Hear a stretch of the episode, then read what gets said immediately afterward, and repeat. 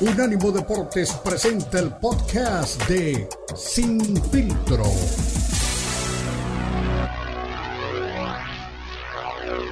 Redes sociales.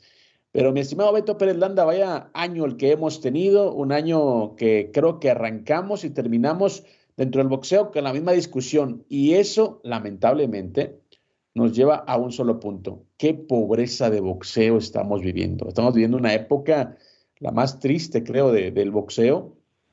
Una época en la que, pues bueno, como repetimos, ¿no? En el, en el mundo de los ciegos, el tuerto es rey y en un mundo en el que los organismos yo creo que cada vez están demostrando que pues debería, creo que van a, a, desaparecer en el futuro porque realmente no le veo con mucho sentido tener organismos de boxeo cuando pues, realmente eso, más que apoyar o más que agregarle eh, sentido al, boxeo, pues le quita, ¿no? Le quita posibilidad de grandes combates.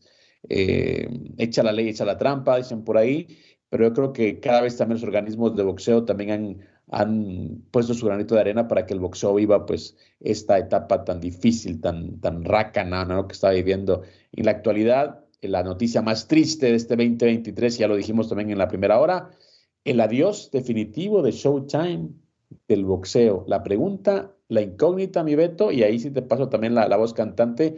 En bueno, tú estás en México, ahí la, la, cosa es diferente, pero en Estados Unidos, pues no sé quién va a tomar la batuta del boxeo, no sé qué van a hacer, si van a irse streaming directamente. Eh, muchos dicen que pueden irse a Apple, que está apostando por algunas propiedades pero como que con la MLS pues no tuvieron las ganancias que esperaban. Eh, también está la posibilidad de, de, Amazon, pero lo mismo, ¿no? No se sabe si realmente van a tener o no por realmente la capacidad para poder producir lo que hacía tanto Showtime como HBO en su momento. Así que también el tema de la televisión, mi Beto, es un tema para tomar en cuenta porque ahí venía pues la mayor parte de las ganancias para el, para el boxeo, en este caso los protagonistas. Sí, sí, sí, por supuesto. Eh, habría que ver qué es el proyecto más grande que tiene el boxeo mexicano para más adelante. Y, yo creo que el vaquero Navarrete, si se apura, puede convertirse en, en alguien importante, ¿no? Dentro de, del boxeo. Eso creo que es lo, lo, mejor que puedes este, eh, pensar en cuanto a posibilidades. No sé si el Pitbull Cruz vaya a levantar, pero pues según tu cuate todavía le quedan un par de años, ¿no? Para seguir siendo el mejor libra por libra del mundo, según él. ¿A quién? ¿A quién le quedan dos años más todavía? De Calcanelo, ¿no? ¿O ya no? A Saúl le quedarán un par de años más todavía para estar, pues yo no sé, eh, para mí no es el mejor libra por libra, eh, un par de años más para, para tener las fechas. Mira, aquí en Estados Unidos se mide mucho el boxeo en cuanto a fechas, ¿no? Yo creo que le quedan un par de años más para, para tener las fechas eh, de mayo y septiembre, ¿no? Que son las más apetecidas del boxeo. Para eso creo que le quedan dos años más. Es obviamente lo que yo considero. Y por eso le digo a la gente que dice, no, que sí, que él dijo que va a pelear contra Benavides. No, señores, no va a pelear con Benavides, le va a sacatear literalmente de una manera vergonzosa para un boxeador mexicano. Eh, no va a pelear con Benavides, va a pelear con un guía que es pues, obviamente más, más suavecito, que él sabe que se le puede ganar. Eh, va a buscar por ahí a, pues, otro boxeador. De hecho, esta semana, no sé si te enteraste, eh, Yermel Charlo fue, pues obviamente, acusado oficialmente de violencia doméstica de parte de su esposa, de su pareja, de su novia, como quiera llamarle. Entonces, bueno, tanto hablamos de los dos hermanos Charlo que llegaban, pues, no solo, pues, eh, con una diferencia de peso enorme, eh, con inactividad, con temas mentales. Entonces, pues Candelo busca personajes de esos, ¿no? O sea, que tengan títulos, que, que los hayan inflado un poquito, que tuvieron una buena época quizá antes o que son de divisiones menores, son campeones, pero de otras divisiones. Esos son los rivales que va a buscar Canelo.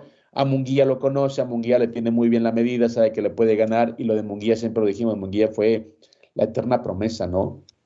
Se hizo grande eh, con la promesa de que iba a ser pues el rostro del, del boxeo mexicano. Ahí se quedó y, y ya no va a salir de ahí. Entonces, eh, pues yo creo que pues Candelo es muy hábil, es muy listo. Tampoco hay que, yo la verdad que no le he hecho tanto, no le pongo tantas piedras en el morral porque entiendo que es un negocio y entiendo pues que obviamente él quiere mantenerse ahí el último que le queda. Y también hablamos de, un tema más al cansancio, ¿no?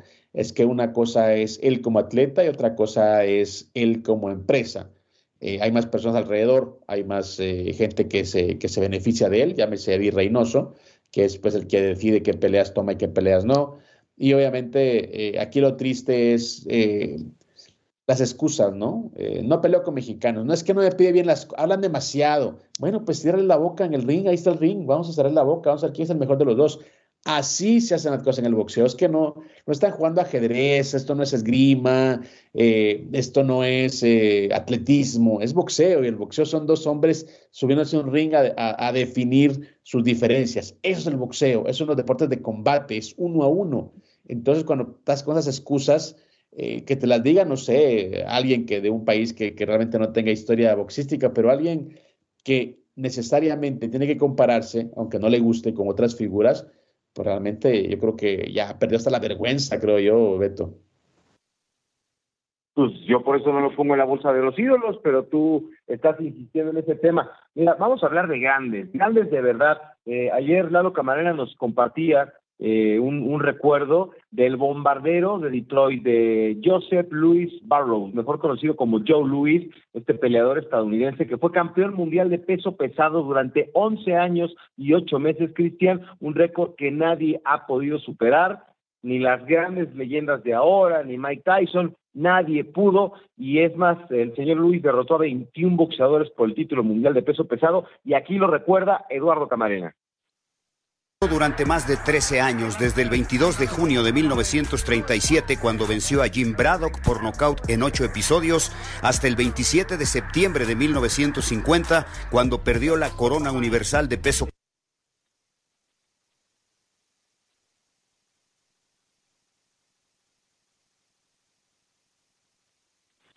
Creo que te parece, Beto ante Cesar Charles.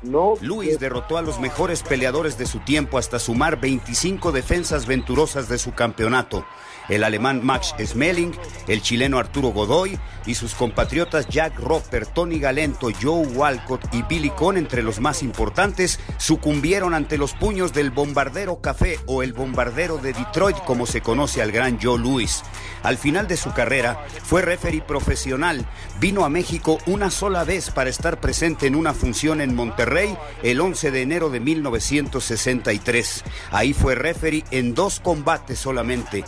Morgan ante Mauro Vázquez y Enrique Camarena contra René Guajardo. Un suceso histórico muy importante para el boxeo mexicano. Pues ahí está Joe Louis. Oye, me, llamó mucho la atención hoy en esta semblanza y el recuerdo que nos hace Lalo Camarena eh, a, Tim Braddock, lo derrotó. Esa película de Cinderella Man me parece extraordinaria y es una historia verídica, por supuesto. Y, el que le quitó el título eh, a, a Braddock fue ni más ni menos que Joe Louis, caray. Exactamente. De hecho, eh, ahora que, hablaba de los rivales de Joe Louis, eh, Max Melling, el alemán es una historia muy buena porque la primera vez que se enfrentan, eh, allá por el 36, tenía 22 años Joe Louis y pues Max Melling le gana por nocaut en el round 12 de 15. sigue pasando el tiempo y ya un Joe Louis, pues más veterano, más centrado, más, eh, obviamente, eh, en, otro calibre, ya con 24 años, pues vuelve a enfrentar a, Max Melling y le gana en el primer round, ya era un tipo diferente.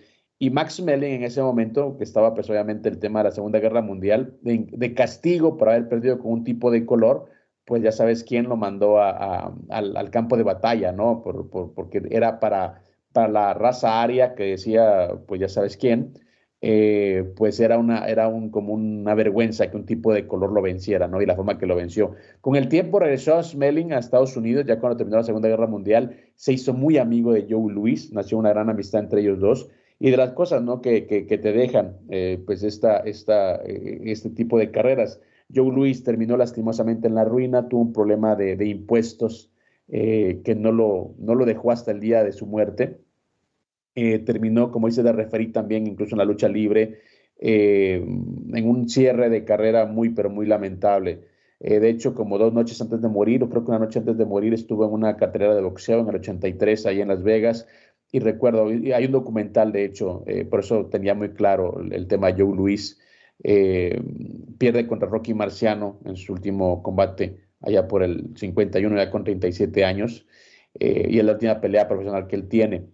Y luego, como repito, tiene un, tema de, impuestos que lo persiguió hasta el día de su muerte y que decía la gente que lo conoció es que Joe ganaba 40 mil dólares de, alguna actividad y se las quitaba el, la IARES, ¿no? Se lo quitaba la, oficina de impuestos. Entonces, bueno, de las cosas que pasan, ¿no? Con grandes figuras y mucha gente en ese momento sintió la persecución de la IARES como un tema de, racismo, ¿no? Que porque era un tipo, no podían soportar que un tipo de color fuera campeón a esa magnitud. Esos son las, los ecos, ¿no? Que, que mueve una figura como Joe Luis. Sí, sí, sí. Y, y lo que son las cosas, ¿sabes dónde falleció? No, no, ni te lo vas a imaginar.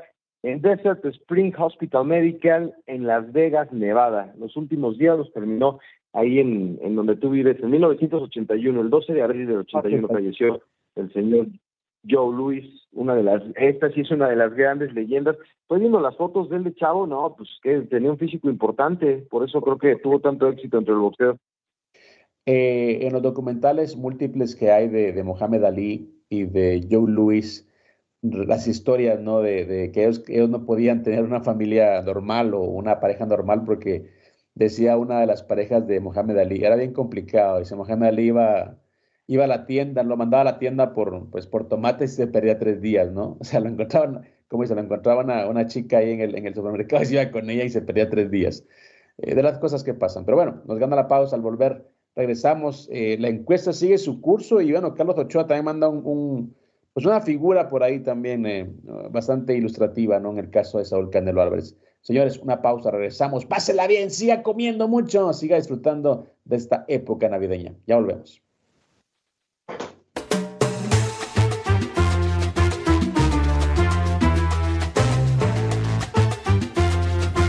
Unánimo Deportes Radio. Escúchanos 24-7 en las plataformas de TuneIn, iHeartRadio y Odyssey. A-U-D-A-C-Y.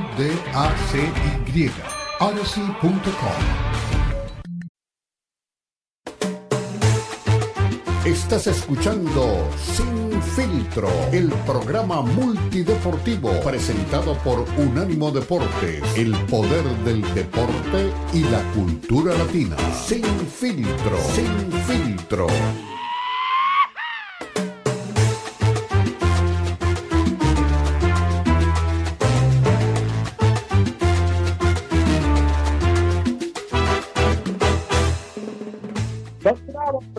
Recuerden, somos Unánimo Deporte, lo mejor de la cultura y el deporte. Estamos de costa a costa y también estamos 24-7 en www.unánimodeportes.com. Como siempre, en este 2023 hemos contado con el favor de su atención y también con una compañía, en mi caso, pues la verdad muy agradable en el caso de mi gran amigo don Beto Pérez con el que hemos pasado tantas cosas, tantas vivencias y en el que estamos pues siempre aquí, pues obviamente eh, hablando de las cosas que, que, nos, que nos gustan, que nos disgustan de todo el deporte. Bueno, señores, eh, habla Carlos Ochoa, bueno, se, se, se, se, pronuncia en redes sociales, dice, feliz Navidad a todos, incluido al no le sabe.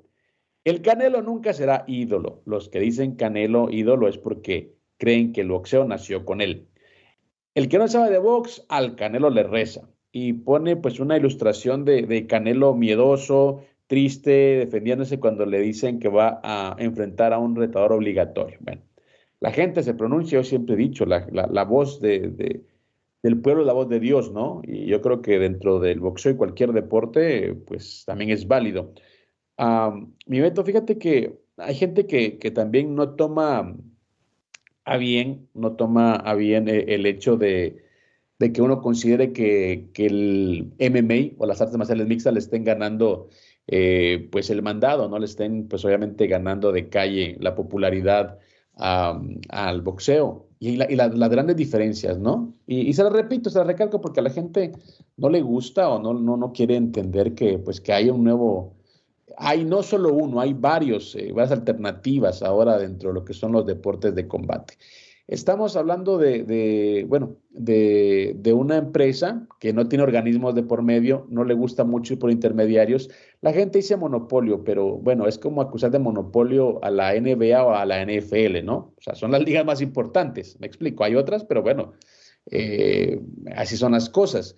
Y fíjate lo que son las cosas. El UFC arranca solo entre enero y marzo, eh, porque en abril van a acelerar su, su, su, evento 300, que siempre cada, el 100, el 200 y el 300 siempre son eventos importantes, son eventos pues obviamente que tienen pues un, un modelo diferente. Pero bueno, de, enero a marzo te pongo entre todos los eventos que han tenido, que van a tener, porque van a tener más de uno, en enero, en el 20 de enero ya tienen pues la disputa de su título eh, mediano, ¿no? Eh, eh, Charles Strickland contra Duplessis, que te decía que, bueno, sí, se rumora tanto de que es gay, que si él gana sería pues el primer campeón abiertamente gay, ¿no? Dentro de un deporte, bueno, no de deporte de combate, sino del UFC, ¿no? Que, es, que ya es la liga más importante.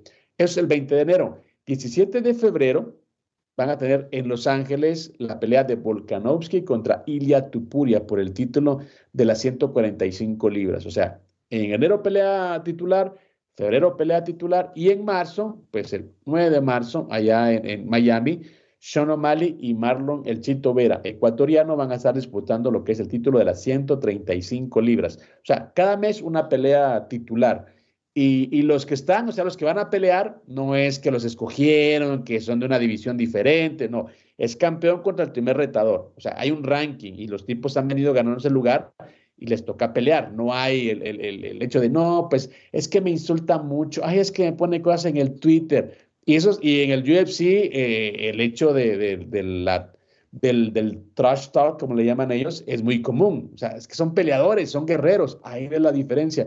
¿Cómo no le va a estar ganando adeptos el UFC al boxeo? Si hay claridad, si hay contundencia, son las peleas que la gente quiere ver, son los rivales más complicados. Hay, hay hay, ¿cómo se llama?, paridad de condiciones, es decir, cuando un peleador quiere ir a otra, a otra división es por voluntad propia, es por ejemplo Volkanovski, ¿no? Está en 145, me quiero probar en 155, quiero ser doble campeón, no le fue bien, peleó dos veces, hizo grandes combates, se regresó y la gente no lo, no lo va a castigar por eso, sabe que el tipo intentó conquistar una, una división diferente y regresa. Ah, no es tan difícil, mi Beto, no es tan difícil eh, hacer un matchmaking en el deporte de combate.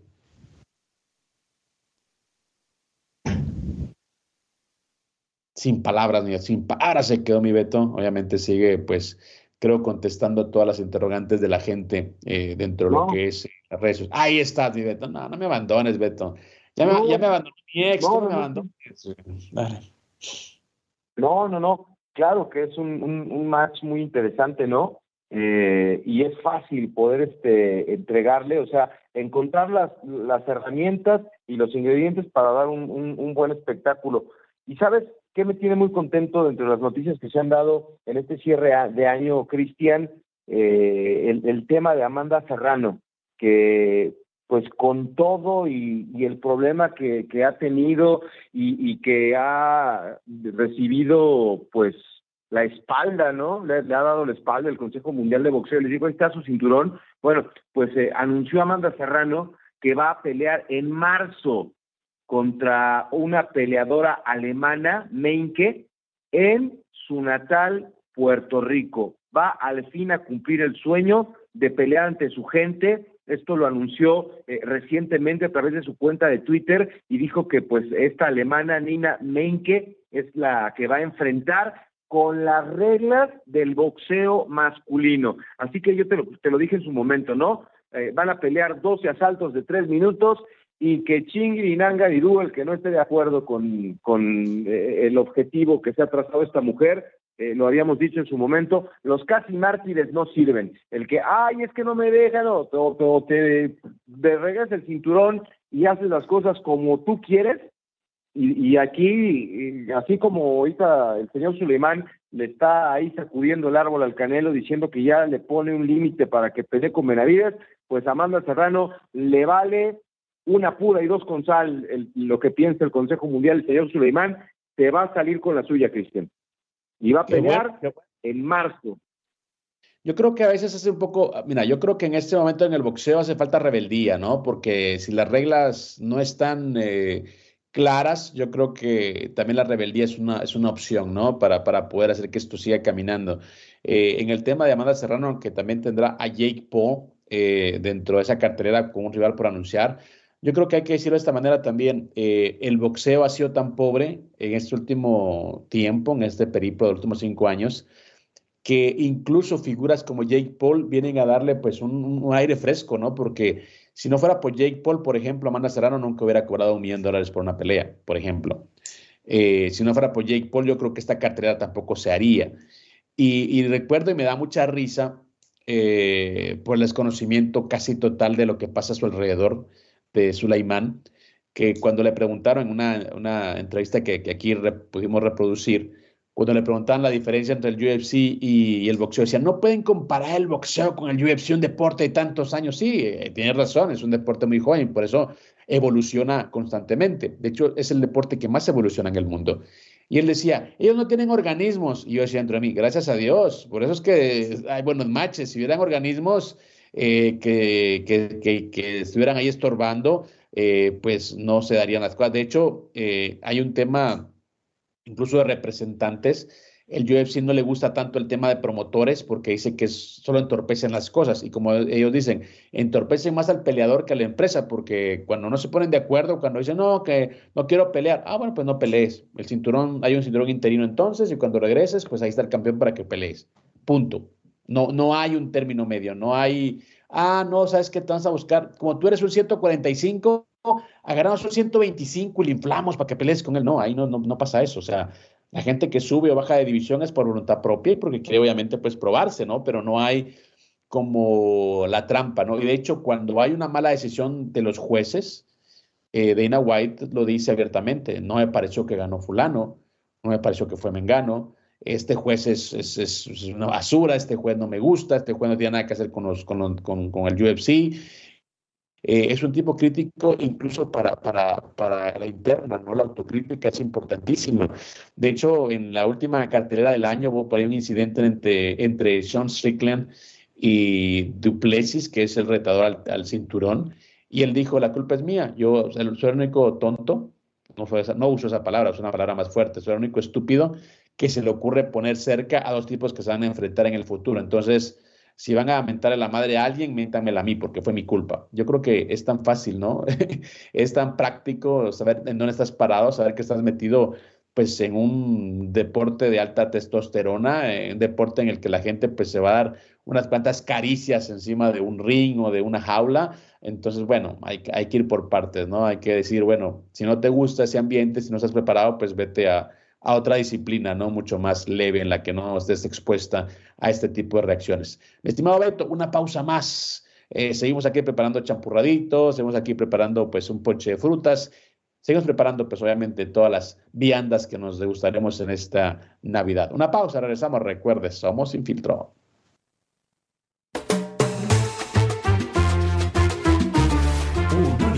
Deportes Radio.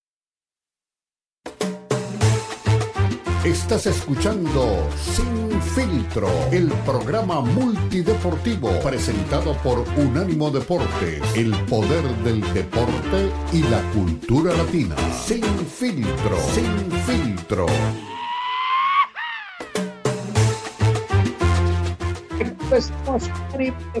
Lo mejor de la cultura del deporte. Estamos de costa a costa y por supuesto 24/7 en www.unanimodeportes.com y este 2023 ha sido pues un año en el que hemos contado con grandes colaboradores, grandes amigos y gente que le pone siempre el pecho a las balas, gente que siempre pues está ahí lista y dispuesta para poder opinar de deportes y en este caso un agradecimiento sincero a mi gran amigo, colega y un periodista de mucho respeto, don Marquitos Patiño, que se incorpora también en este programa navideño de Sin Filtro.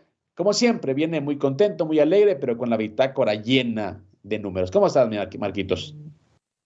¿Cómo estás, Cristian? Muy bien, aquí muy contento, deseándole feliz Navidad a todos los radioescuchas, a toda la gente que, que aquí, digo, a mí no me toca estar todo el año, pero sí, o sea, no en todos los programas, pero aquí hemos andado todo el año más bien, ¿no? Entonces, pues un saludo, un abrazo a todos que la pasen muy bien con sus familias y también para ti, Cristian, siempre agradecido por la oportunidad y el espacio de estar aquí contigo. Gracias. Marquito, bueno, tú eres un todoterreno, hablas de UFC, hablas de NBA, de NFL, pero dentro del béisbol, alguien que creo que tendrá una muy, pero muy feliz Navidad será don Shohei Otani, que rompe el mercado eh, pues con un contrato multimillonario, 700 millones de dólares. Realmente eh, creo que estamos, como siempre, ante una época diferente, una época nueva en cuanto al fair play financiero de los equipos. Marquitos. Bueno, creo que se me, se me escapó. Listo, listo, perdón, perdón, aquí andamos. No, aquí estamos. Este, no, te decía, sí, eh, en realidad, este, en otros deportes como la NFL, pues sí hay un, un poco más de control, pero ahorita pues hicieron, hicieron una jugada maestra, ¿no? Los, este, con, Otani va a ganar dos millones nada más de aquí al 2020, al 2033 dos milloncitos, dos milloncitos, dos milloncitos, y de ahí ya cuando seguramente ya esté retirado o al borde del retiro le van a pagar durante 10 años 68 millones de dólares, pues yo creo que es una locura, ¿no? Digo, digo, creo que con dos millones te alcanza para vivir bien, ¿no? De aquí a 10 años. ¿Tú qué opinas, Cristian? Pues bueno, yo bueno, depende cómo quieras vivir, ¿no? Me recuerdo No, pero, pero cuando se bueno, aparte él eh, estaba platicando un amigo mío que fue a, a Japón y me dice que Otani es es el, rockstar de la ciudad, está en todas las publicidades en Japón, entonces seguramente pues tiene un ingreso muy grande por el tema de publicidad, ¿no? Pero pues ya cuando se retira, imagínate, ya retirado, tranquilo en tu casa de campo y recibiendo 68 millones de dólares al año, es, es una locura, ¿no? En el béisbol queda claro que digo, en el básquetbol se ganan, muy bien los jugadores, en la NFL también, como este Patrick Mahomes, Justin Herbert, Joe Burrow ahora, pero lo de Otani, pues creo que es algo sin precedentes en cualquier deporte y en cualquier parte del mundo, ¿no? Es una locura lo, lo, que va a ganar. Fíjate que, de hecho, recuerdo una, anécdota, no recuerdo el nombre. Eso pasó hace como, bueno, 15 años. Yo todavía estaba en Los Ángeles con La Opinión, el periódico La Opinión, y recuerdo una, de una nota de un jugador de, baloncesto que, haz de cuenta que ganaba, no sé, 15 millones por año, te pongo un dato, ¿no? y él quería 25 y le preguntó a la gente, oye, ¿y por qué quieres ese aumento? Es que tengo una familia que mantener. Y todos decían, ah, caray, pues pobrecito con 15 millones no le alcanza este chico, ¿no? Pero bueno, es como te digo, depende cómo quieras vivir. Recuerdo mucho una frase eh, cuando se retiró Tito Trinidad, que lastimosamente tuvo que regresar a la actividad por, por temas monetarios. Y él decía, a mí me alcanza con lo que tengo, porque yo no soy Oscar de la Hoya, yo no me muevo en limusina, yo me muevo pues en mi carrito o me muevo en taxi eh, mi vida es más austera y bueno, tengo lastimosamente malas inversiones la llevaron a la bancarrota, pero bueno, sí depende de cómo quieras vivir, pero bueno, sí es increíble los 700 millones de dólares, un contrato sin precedentes para un atleta eh, en cualquier equipo, en cualquier franquicia del deporte americano y por supuesto estamos ante una, una época diferente y hay que recordar que los angelitos decidieron eh, quedarse con él, no quisieron hacer ningún trade del que pudieron haber sacado pues obviamente una ventaja económica, y le permitieron ser agente libre, ¿no? Porque estaban ellos pensando más en la postemporada que en sacar un beneficio económico de él.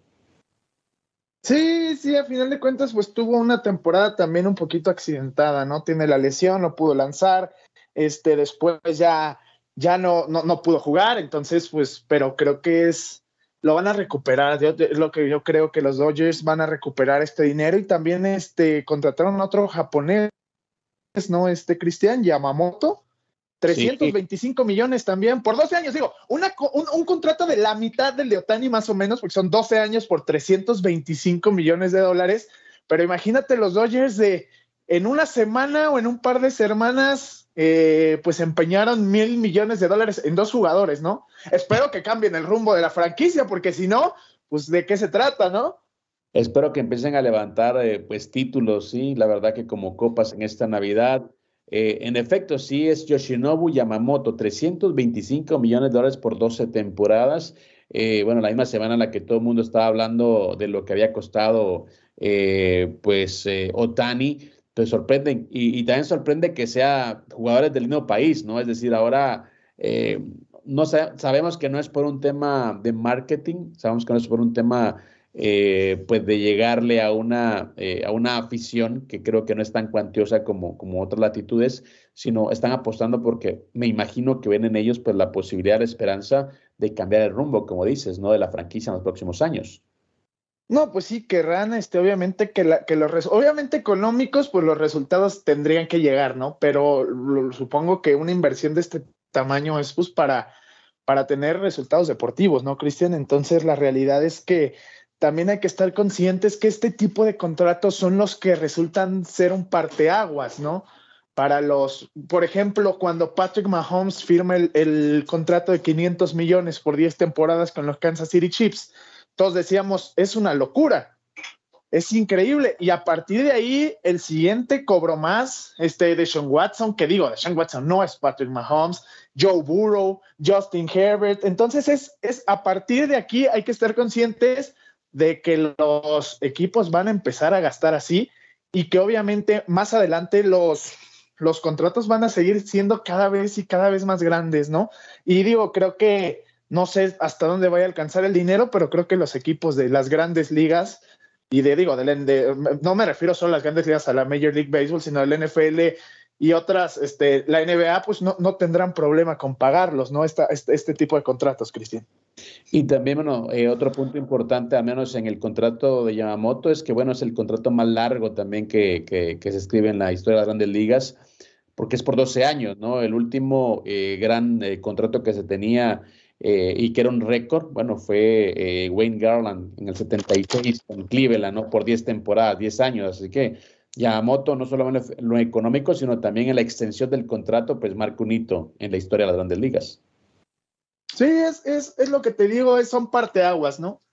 Ahorita decimos es una locura lo que le van a pagar a Dotani, pero eh, cuando, cuando el siguiente, la siguiente gran estrella va a cobrar más y así va a ser, así es el mundo, así es el deporte y se ha demostrado, ¿no? Te digo, el ejemplo claro es con lo de Patrick Mahomes. Cuando él firma ese contrato, todos decíamos, es increíble que alguien pueda ganar, puede comprar Arrowhead, decían, con, el, con ese dinero y ahorita ya los corebacks ya cobran a 60, 60 y tantos por temporada, 40 y tantos, ¿no? Entonces es, es una locura, pero digo, a final de cuentas el deporte genera, ¿no? El deporte, sobre todo en Estados Unidos, tú lo sabes, el béisbol, más allá de la popularidad de, otros, de otras actividades como el NBA, como el NFL, pues el deporte, eh, el béisbol sigue siendo el rey de los deportes allá. Sabes que yo no, no soy eh, un adepto del béisbol, no es obviamente parte de mi paladar o de mi catálogo de, de deportes favoritos, pero estaba leyendo que, bueno, sí, muy bien Otani, sí, que muy bien Yamamoto, pero que también los que van a pagar son los aficionados, ¿no? Que ya le subieron al precio los boletos para la próxima temporada. Eh, me toca corroborar el dato, pero sí he leído como que hay mucha resistencia o mucha crítica, ¿no? Al hecho de que, oh, sí, mucho Otani, mucho Yamamoto, pero al final de cuentas los que pagan son los aficionados. Pues sí, Cristian, pero no, no se pueden quedar con los brazos cruzados. Obviamente, quieres mayor competencia, quieres un mejor equipo, pues vas a tener que pagar más, eso es evidente, ¿no?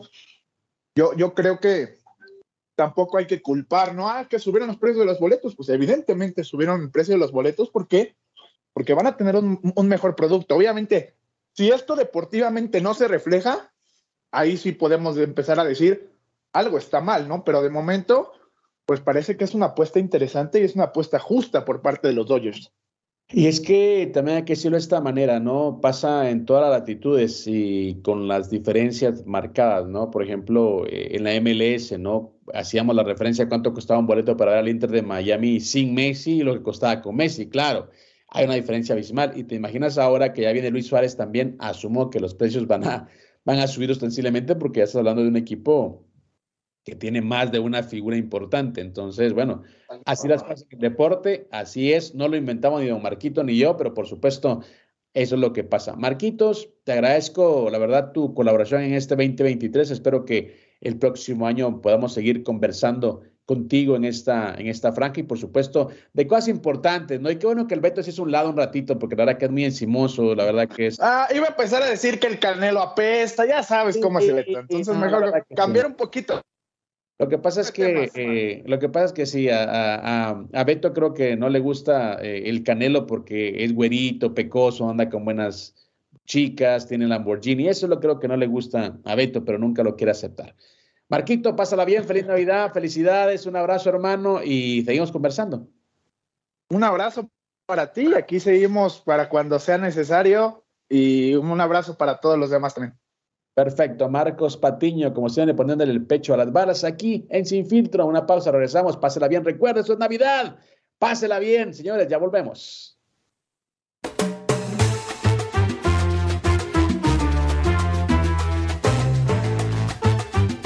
Unánimo Deportes Radio.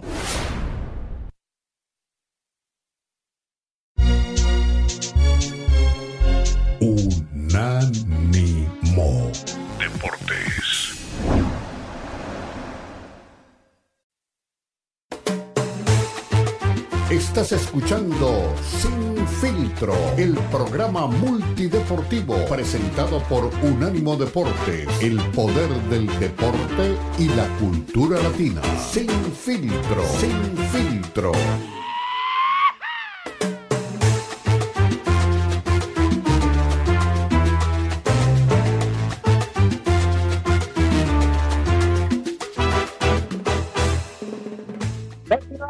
Recuerden, somos Unánimo Deportes. Feliz Navidad, un abrazo a toda la gente que nos ha acompañado en este año, en esta aventura, en estos meses y por supuesto que se haga la tarea de comentar los temas que aquí exponemos, estemos de acuerdo o no. Es importante siempre tener pues el feedback, tener siempre eh, esa opinión de la gente que es por la que estamos aquí eh, diariamente trabajando, ya sea pues en la plataforma digital o bien en la radio en línea. Señores, eh, la verdad que esperamos que este 2023 haya sido de mucha bendición, esperemos que la estén pasando pues con la familia, que estén disfrutando pues de la comida, de pues de las bromas y de todo lo que trae pues siempre estas fechas. Antes de escuchar pues un audio del Guti Espadas Jr. que nos habla de cómo eran sus sparrings eh, con Juan Manuel Márquez bajo la tutela de don Nacho Beristain. Quiero leer también, pues aquí algunos eh, mensajes de don René Zamudio. Dice,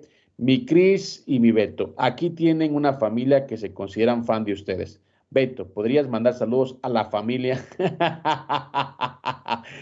Ay, mi René, no, mi René, ¿qué pasó? ¿Qué pasó, mi René? No, tranquilo, tranquilo, no, no, no. tampoco soy tan, Tampoco puedo caer en esa, mi, mi, René. ¿Quieres dormir al sueño? Esa ya me la sé. Ese, mándasela al Beto.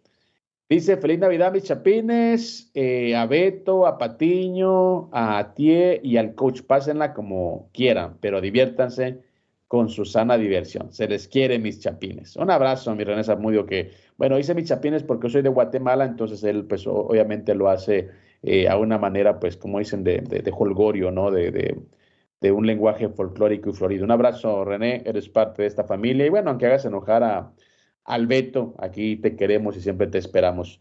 Escuchamos entonces al Guti Espadas hablando, pues, eh, con otro grande del boxeo como eh, Marco Antonio Barrera, de cómo eran, pues, sus sparrings con eh, Juan Manuel Márquez. Escuchemos. Y, poco a poco, hasta que, pues, ya llegué a, las, a las redes de Don Nacho Beristain, y, ¿No te quiso cambiar el estilo, don no, Nacho? No, no, al contrario. yo creo que... ¿Pulió más lo que ya tenía? Yo creo que, que si yo no hubiera llegado con Nacho Bristán, no hubiera sido campeón del mundo porque eh, sí era yo muy agresivo, muy fuerte, pero no tenía yo defensa. Y él me corrigió la defensa y me puso la defensa porque pues, pues estaba yo muy, muy sin defensa. Era era como aquí en la península. Pues es que la península es de golpes, es de mallas y, y pues era, era, era a darle con todo. Entonces, quiero pensar que por los tiempos, pues te tocaban las madrizas en ese gimnasio, la buceada era como si pelearas, ¿no? Sí, no, eran dificilísimos. Estaba Ricardo López ya, ¿o Estaba Ricardo, ahí eh, López Nava, estaba este, en la Chiquita González, estaba Juan Manuel Márquez, estaba Rafael Márquez, estaba, a veces llegaba el Maromero Páez, estaba Monzón, estaba, ¿qué otro? Daniel Zaragoza. Me pegaba unas madrizas del sur. Le gustaban los madrazos. Pero ¿eh? buenísimo, era, era el Bulldog, estaba ahí. Por eso Bulldog, porque le gustaban los madrazos. Estaba, me daba unas golpizas. ¿Pero qué dijiste cuando llegaste y viste, puta madre, qué hicimos? No, no, no, estaba, de veras, estaba padre, estaba padre porque... ¿A poco te gustaban los, los sparring a todo vapor? Pues es que me, bueno, con decirte que cuando hacíamos sparring con Manuel y tu servidor, este, pues todos salían y se quedaban, a mí me encantaba, entonces decían, este, y don Nacho una vez nos bajó, me dijo, no, no, no, no, a ver, ustedes dos, bájense. ¿Por qué? No, no, aquí no quiero golpes, quiero estilo. y ya nos regañó Don Nacho y nos volvió a subir de nuevo. Entonces, sí, sí, era... No, eran madrizas. Me platicó el Rafa Márquez que se aventaba unos tirotes con el Ricardo, güey. Como no, claro. claro. De, de, cuidado. Y, y, Rafa pegaba, ¿eh? No, no, sí. Yo te voy a decir una cosa aquí entre nos y, y, que lo quiero decir aquí en la cámara. Cuando me decían, ¿con quién vas a boxear? ¿Con Rafa o con Juan? Yo decía, con Juan. ¿En serio? sí, porque Rafa pegaba durísimo. Bueno, y aparte era tú por tú. Eh, sí, no eran. Juan era más, más buscar, era más boxeador. Sí, era, era más rápido, pero no pegaba tan duro como, como Rafa. Rafa, me cabrón, entonces ¿quién me pegó? ¿Me lo cambiaron cuando peleé con él o qué?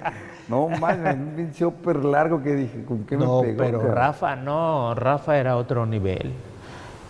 Fíjate que hay golpe que te dan y estás en la lona, pero hay otro que te duele. Sí, que te duele, te arde. Oye, Rafa, yo llegaba a la casa con dolor de cabeza, con moretón, decías, a la meche, este, ¿qué te pone? El, oye, ¿qué te pone Rafa? ¿Piedras en el guante o qué?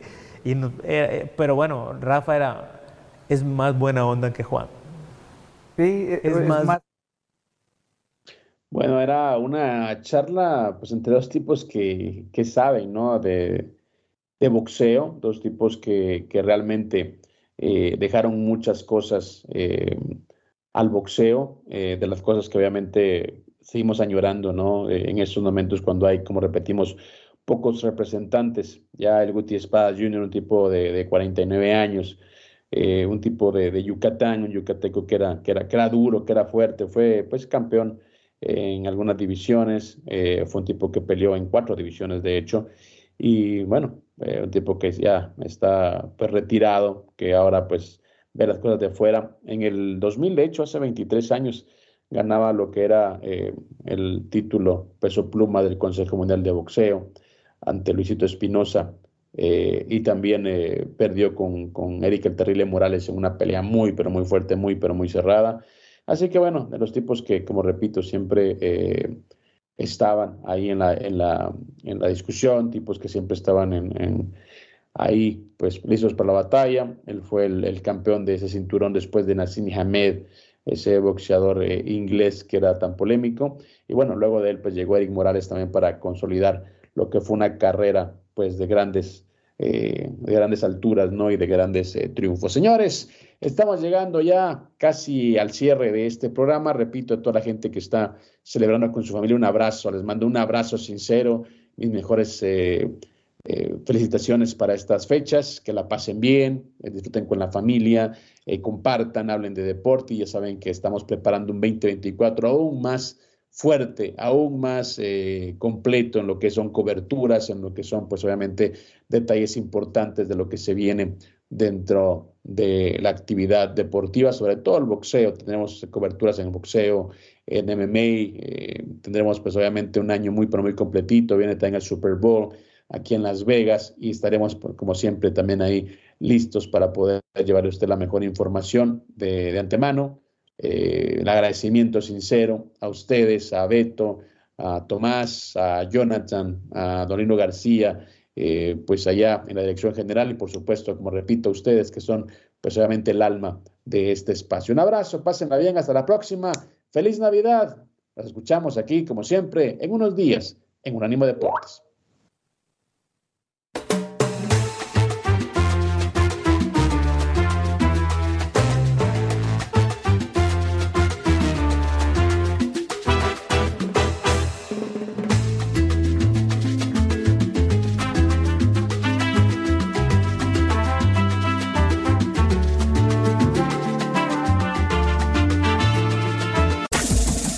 Este fue el podcast de Sin Filtro, una producción de Unánimo Deportes.